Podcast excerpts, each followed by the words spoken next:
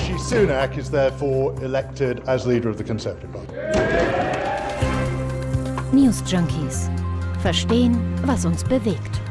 Ein Podcast von RBB24 Inforadio. Wie die Zeit vergeht. Großbritannien bekommt schon wieder einen neuen Premierminister. Ohne Wahl, ja, und den nächsten Konservativen. Der Mann, der heißt Rishi Sunak. Mhm. Und das ist genau der Sunak, der erst vor Wochen Liz Truss bei der parteiinternen Abstimmung unterlegen war. Ja, jetzt darf er also auch mal. mal gucken, ob er länger durchhält als in Liz wie Truss. Wie viele Tage waren das bei ihr nochmal? Also, ich habe mal nachgezählt. 44 waren es. Fast. Sunak, der gilt als smart und charismatisch, ist so ein bisschen auch ein Mann der Finanz Finanzwirtschaft. Mhm. Und das passt denn. Genau die hatte sich ja von Truss ganz schnell abgewendet. Aber wofür steht er noch? Ja, und wie geht es überhaupt weiter in Großbritannien mit den Tories, den Konservativen? Darüber wollen wir heute am 24. Oktober reden. Wir sind Martin Spiller und noch jemand Neues, äh, zum ersten Mal bei den News Junkies, Christina Fee-Möbus. Ganz genau. Hallo, endlich Junkie. Hätte ich jetzt auch nicht gedacht, ehrlicherweise, dass das jemals aus meinem Munde so kommen würde. Tja. Good afternoon.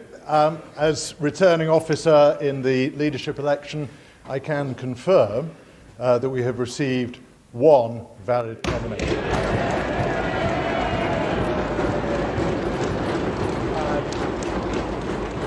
And, Rishi Sunak is therefore elected as leader of the Conservative Party. Yes. Das war die Bekanntgabe um 15 Uhr deutscher Zeit bei der BBC. Die Fraktion, die hat sich also auf Rishi Sunak geeinigt. Seine einzige Rivalin Penny Modent, die zog im parteiinternen Rennen um das Amt ihre Kandidatur zurück. Das hatte sie jedenfalls auf Twitter mitgeteilt. Ja, also wenn ich mir die Bilder von Sunak so im Netz angucke, dann lässt sich schon mal ganz klar festhalten, die Frisur, die sitzt bei Sunak und definitiv besser als bei Johnson. Ja gut, da gehört jetzt aber auch nicht so viel zu, oder? Mal ja. sehen, ob ihm irgendwann doch noch die Haare zu Berge stehen, das so weitergeht bei den Konservativen. Ja, das stimmt. Sunak ist jedenfalls rein äußerlich ein ganz schnieker Kerl, will ich damit sagen. Also der hat so schwarz-graue Haare, nach hinten gegelt, ist glatt mhm. rasiert, trägt schicke Klamotten und sieht auch einfach wie so ein richtiger Aufsteiger aus. Und so präsentiert er sich auch. Absolut. Das passt ja auch zu seiner Karriere, ne? Also bevor Sunak den Weg in die Politik eingeschlagen hat, da hatte er bereits eine beachtliche internationale Karriere in Großbritannien, den USA, Indien hinter sich. Ja, und Finanzminister war er unter Johnson ja auch schon. Und jetzt? Jetzt wird er der erste nicht weiße Premier, der in die Downing Street einzieht. Und er ist der erste Hindu als Premier. Mit 42 Jahren ist er auch einfach noch recht jung. Er hat sich jedenfalls hochgearbeitet. Aber vielleicht mal nach der Reihe nach, oder? Genau. Also wenn man so ganz klassisch mal auf den Lebenslauf guckt, ne, dann kommt er aus einer Einwandererfamilie. Seine Großeltern, die stammen aus dem indischen Bundesstaat Punjab waren über Ostafrika nach England eingewandert, so in den 60er Jahren.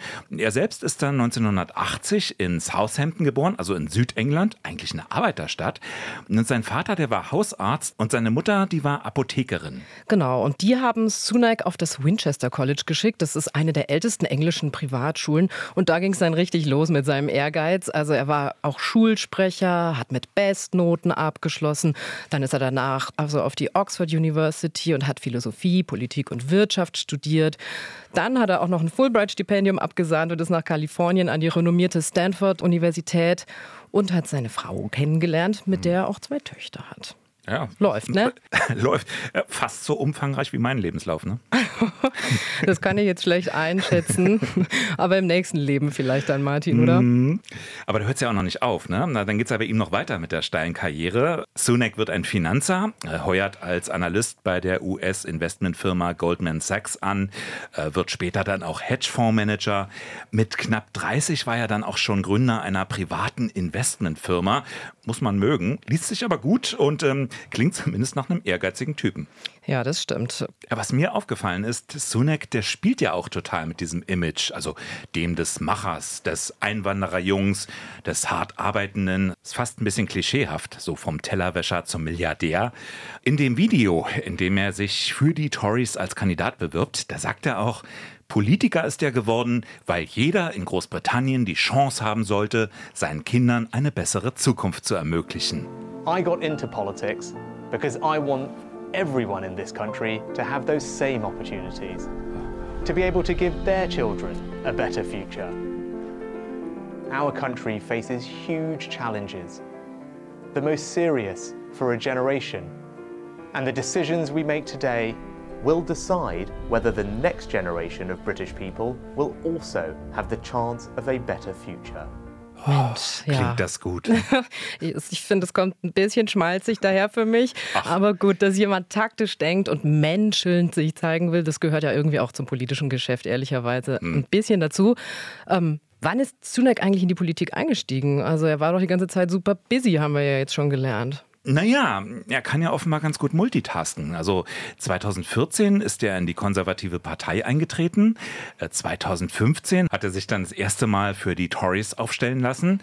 Ähm, richtig bekannt wurde er aber erst 2020. Da hat Boris Johnson ihn als Schatzkanzler, also als Finanzminister ins Kabinett geholt. Und da wurde Sunak schnell zu einem der beliebtesten Politiker des Landes. Von einem Tag auf den anderen galt er dann als sowas wie ein Aushängeschild der Konservativen. Und wie hat er das gemacht? Ja, es war mitten zu der Zeit, wo die Corona-Pandemie noch ganz frisch war und etliche Menschen hatten Existenzängste bekommen. Und Sunak zum Beispiel hatte ein Krisenprogramm zur Lohnfortzahlung von bis 80 Prozent eingeführt. Also sowas ähnliches wie in Deutschland mit dem Kurzarbeitergeld. Und das hat Millionen von Menschen vor dem Jobverlust bewahrt. Das finde ich jetzt ehrlicherweise ein bisschen überraschend, weil eigentlich ist Rishi Sunak, ja, hm, habe ich zumindest gelesen, großer Fan von Margaret Thatcher. Also die ist so sein Vorbild immer gewesen. Und er selbst steht ja auch politisch eher für Marktliberalismus und einen ganz schlanken Staat. Und das hat auch Ed Turner im RBB24 Inforadio gesagt. Er ist britischer Abgeordneter in der Opposition, also der Labour-Partei. Sunak steht für eine relativ forsche Haushaltskonsolidierung. Liz Truss stand für Steuersenkungen und das kam ja bei den Märkten bekanntlich nicht so gut an und hat die Wirtschaft in eine Krise gestürzt und deshalb ist sie letzten Endes äh, nicht haltbar gewesen. Bei Rishi Sunak, ja, wird man sehen, äh, der wird natürlich versuchen, so die Wirtschaftskompetenz der Konservativen wieder, wieder aufzubauen. Natürlich als Labour-Mann bin ich da ein bisschen skeptisch, was man da wirklich erreichen kann. Unsere öffentliche Infrastruktur ist auch ziemlich marode. Zum Beispiel im Gesundheitswesen bin ich mir überhaupt nicht sicher, dass da überhaupt gespart werden kann. Das Gleiche gilt eigentlich für die Schulen und ob er wirklich darauf Antworten hat, äh, weiß ich nicht. Na, gucken wir mal, ob er als Sparer da vorankommt, Sunak. Aber dass er zu Corona-Zeiten dann solche riesen Krisenprogramme aufgesetzt hat, hätte ich tatsächlich nicht gedacht. Ja, oder gerade zu Corona-Zeiten, ne? Das ist dann wohl auch eine Art Ausnahmesituation für ihn gewesen. Ja, oder andersrum, er weiß vielleicht einfach sehr gut, wie er Menschen für sich begeistern kann und wo es dann unter Umständen aus strategischen Gründen auch besser ist, den politischen Kurs anzupassen. Also man kann auf jeden Fall schon mal festhalten, Sunak ist ein Mensch der Superlative. Das macht mich aber auch ehrlicherweise etwas misstrauisch. Also hat dieser Mr. Perfect, hat er eigentlich gar keinen Dreck am Stecken? Das ist ja sehr konspirativ hier, was du da Naja. für Töne anschlägst. Aber du hast tatsächlich einen guten Riecher, Martin. Auch bei Mr. Perfect bröckelt an der einen oder anderen Stelle die Fassade. Interessanterweise geht es wie in deinem Beispiel auch um das Thema Corona. Denn da flatterte ihm vor kurzem ein Bußgeldbescheid ins Haus. Denn auch er hat im Zuge der Partygate-Affäre gegen Corona-Regeln verstoßen. Bei Partygate, da ging es ja um illegale Lockdown-Partys in der Downing Street. Und offenbar war Sunak bei der Geburtstagsfeier von Boris Johnson im Juni 2020 auch mit dabei. Da waren aber Zusammenkünfte in Innenräumen strengstens verboten. Ja, und das ist schon delikat. Also dieses Partygate, was eben auch Johnson letztlich das Amt gekostet hat. Ja, ganz genau, das stimmt. Man kann aber auch sagen, Irren ist menschlich. Sunak hat sich öffentlich entschuldigt und er hat auch die 50 Pfund Bußgeld bezahlt. Aber der Shootingstar hat auch wegen anderer Dinge Kritiker. Die bezweifeln zum Beispiel, dass er die Probleme normaler Leute in der aktuellen Krise wirklich nachvollziehen kann.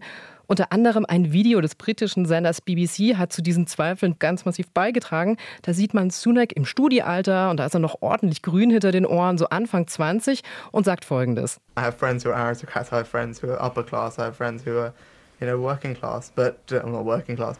Ja, er sagt, er habe Freunde aus der Oberschicht oder mit Adelstiteln, aber keine aus der Arbeiterklasse. Und plötzlich wirkte der einst so sympathische Aufsteiger mit indischen Wurzeln auf viele Briten wie ein abgehobener Karrierist. Und dieses Image sagt man ihm auch heute noch etwas nach. Gut, das liegt womöglich einfach auch an seinem Background. Also er kommt zwar aus einer Einwandererfamilie, mh, bei den Sunaks kommt ja aber noch ein weiterer Superlativ dazu, weil wir gerade diese 50 Euro, nee, 50 Pfund Bußgeld hatten. Ne? Er und seine Frau, die zählen zu den reichsten Familien Großbritanniens. Der Politiker und seine Frau, die bringen es zusammen auf 730 Millionen Pfund. Das sind umgerechnet mehr als 860 Millionen Euro. Das sind 50 Pfund auf Peanuts. Würde ne? ich auch fast sagen. Ne? Also so zumindest schätzen es britische Medien. Abgesehen von ihren Immobilien, die kommen auch noch dazu bei den Sunaks. Also darunter zum Beispiel ein 7 Millionen Pfund Anwesen im Londoner Stadtteil Kensington. Ja, genau. Ich würde sagen, Geld zu haben bzw. sich das erarbeitet zu haben, ist ja per se jetzt noch kein Verbrechen. Trotzdem kommt eine sehr pikante Komponente damit rein, seine Frau nämlich. Was hat die gemacht? Im April dieses Jahres wurde öffentlich, dass seine Frau jahrelang Steuern in Millionenhöhe vermieden hat. Ja. Offiziell war sie nicht in Großbritannien gemeldet und das ist eine legale Praxis aber dadurch ja noch lange nicht rechtens oder moralisch. Ne? Und parallel hat Sunak in Zeiten der Inflation den Briten ganz viele Steuererhöhungen zugemutet. Laut der britischen Zeitschrift The Guardian hat er die Steuerlast zuletzt auf den höchsten Stand seit 1940 getrieben. Kein Wunder, dass die Labour-Partei dann sagt, hey, äh, das ist Heuchelei, was du da machst oder was deine Familie da macht. Sunak war ja auch schon 2016 in der Politik. Zu der Zeit war das Referendum über den Brexit. Sunak ist auch ein Brexiteer, also einer, der den Brexit befürwortet. Na, absolut. Er hat sich entschieden für den Brexit eingesetzt, also auch für die Linie von Boris Johnson. Auch schon in der letzten Wahlrunde, als Sunak gegen Liz Truss dann am Ende den Kürzeren gezogen hat und sie Parteichefin und Premierministerin geworden ist. Sunak preist immer wieder die Vorzüge des britischen EU-Austritts. Und das kam auch bei den Parteimitgliedern Politikern, die über die Nachfolge entschieden haben, total gut an. Ja, bei all dem Hassel und dem Stress, den die Tories zurzeit haben, der Brexit ist und bleibt offenbar das Thema, was die Tories noch zusammenhält. Ist ein bisschen wie bei Gaffertape, finde ich. Nix passt eigentlich mehr zusammen, aber ein ordentliches Klebeband kann die Risse kitten. Zack, fertig. Da herrscht jedenfalls Einigkeit. Jetzt haben wir ja ganz ausführlich über Sunak gesprochen. Dabei war ja noch gestern alles andere als ausgemacht, dass er es wird. Äh, nicht so sehr wegen Penny Modent, sondern weil ja jemand anders wieder aufgetaucht war, von dem man schon mit Hasta la Vista verabschiedet wurde. Ja, einige Tage sah es so aus, als könnte Boris Johnson zurückkehren. Der Mann, der erst vor anderthalb Monaten nach unzähligen Skandalen aus dem Amt gejagt wurde. Stichwort auch hier Partygate. Mhm. Und zwar unter anderem vom damaligen Finanzminister Sunak selbst. Der war es ja, der damals als erstes das Kabinett Johnson verlassen hatte. Aus Protest. Also wenig verwunderlich, dass Boris Johnson genau ihn jetzt verhindern wollte. Und angeblich hatte Johnson auch die notwendige Unterstützung von 100 Abgeordneten schon hinter sich. Mhm. Hat er zumindest behauptet, ne? Ja, also er wollte, aber gestern dann der überraschende Rückzug. Er trete doch nicht an. Also natürlich etwas wolkiger. Sinngemäß hat er dann sowas gesagt wie, er hätte die Partei retten können. Er hätte hm. die Zustimmung zu den Tories wieder erhöhen können. Hm. Er erinnerte auch an die letzten Wahlen im Dezember 2019. Und klar, er kann ja auch Leute für sich gewinnen. Ne? Gut, muss man erst mal ernst nehmen können. Schon. Ja, aber weiter, es habe keine Verständigung mit Sunak und auch mit Penny Modent gegeben. Traurigerweise, so Johnson. Also er gibt sich so ein bisschen als der Umsichtige, der sich jetzt einreiht, der seine eigenen Interessen hinter die der konservativen Partei Partei stellt. Ja gut, aber andersrum hätten sich die drei ja auch verständigen können darauf, dass die anderen verzichten und sich über Johnsons Rückkehr freuen, taten mhm. die dann aber gar nicht. Wundert mich jetzt ehrlicherweise aber auch nicht so. Viele hatten ja auch vor Johnson gewarnt. Die Partei, die würde mit ihm in einer Todesspirale enden, so zum Beispiel der frühere Parteichef Haig. Oder sogar Dominic Rupp, das ist Johnsons ehemaliger Stellvertreter. Und der sagte, wir dürfen keinen Rückschritt machen, wir müssen das Land voranbringen. We cannot go backwards. We cannot have another episode of the Groundhog Day, of the soap opera of Partygate. We must get the country and the government moving forward. Ja, da ist auch wieder das Partygate. Und der Parlamentarier Roger Gale, der kündigte an, er werde aus der konservativen Partei austreten, wenn Johnson wieder in die Downing Street einziehe. Also kein Zurück zum Zirkus. Wobei ja jetzt die Frage ist, also man kann sich ja kaum vorstellen, dass Johnson damit für immer verzichtet, oder? Also er hatte oh. wohl eher Angst vor einer Niederlage jetzt, also mhm. meine These. Damit wäre auch die Tür für ein späteres Comeback aber schwieriger geworden. Und jetzt kann er sich ja als Option dann für die Zukunft das offen halten. Ja, ist nicht nur deine These, ist auch meine These. Und auch Ed Turner, Politikwissenschaftler und selbst Labour-Politiker, der kann sich einen Boris-Comeback irgendwann vorstellen. Er hat den Traum nicht aufgegeben, wieder zu regieren. Er hat sich nicht damit zurechtgefunden, dass er überhaupt äh, gestürzt wurde. Und es kann sein, dass zum Beispiel nach einer möglichen Wahlniederlage bei der nächsten Parlamentswahl, dass er dann nochmal antreten würde als Parteichef. Ed Turner heute Morgen im RBB24 Inforadio. Interessant finde ich aber doch, dass das jetzt alles so schnell geht. Also noch vor mhm. kurzem, da brauchte es ja diesen zweimonatigen parteiinternen Wahlkampf, um Liz Truss zur Premierministerin zu machen. Ja, und jetzt alles so von einem Tag auf den anderen. Ja, eben genau das sollte sich auf keinen Fall wiederholen. Monatelange Angiftungen innerhalb der Partei und dann jetzt in Krisenzeiten auch. Da sollte doch schneller eine handlungsfähige neue Regierung her. Trotzdem ist das Ganze ja nicht unumstritten. Also vor allem die Frage der Legitimation. Sunak ist jetzt schon der zweite Premierminister hintereinander, der sich im Prinzip keiner Wahl stellen musste. Die Konservativen wären aber auch ganz schön blöde, wenn sie genau jetzt Neuwahlen befürworten würden. Die liegen ja nach Umfragewerten total hinten zurück, also um 30 Prozentpunkte hinter Labour. Also mhm. Labour hat gut 50 Prozent Zustimmung und die Tories liegen so bei 20 Prozent. Mhm. Rate mal, wer jetzt Neuwahlen fordert. Hm. die Labour. Ja, aber es gibt eben keinen Mechanismus, die zu erzwingen, diese Neuwahlen. In Großbritannien wählt die Bevölkerung die Partei, nicht den Premierminister. Und insofern können die Tories schon sagen, wir haben immer noch das Mandat der letzten Wahl. Ja gut, allerdings gibt es auch schon Tory-Politiker, die sich dem Ruf nach Neuwahlen angeschlossen haben. Das finde ich schon sehr bezeichnend. Zum Beispiel Sir Christopher Chope, das ist ein Parteiveterane. Der hat in der BBC gesagt, seine Partei sei jetzt vollständig gespalten und nicht regierungsfähig.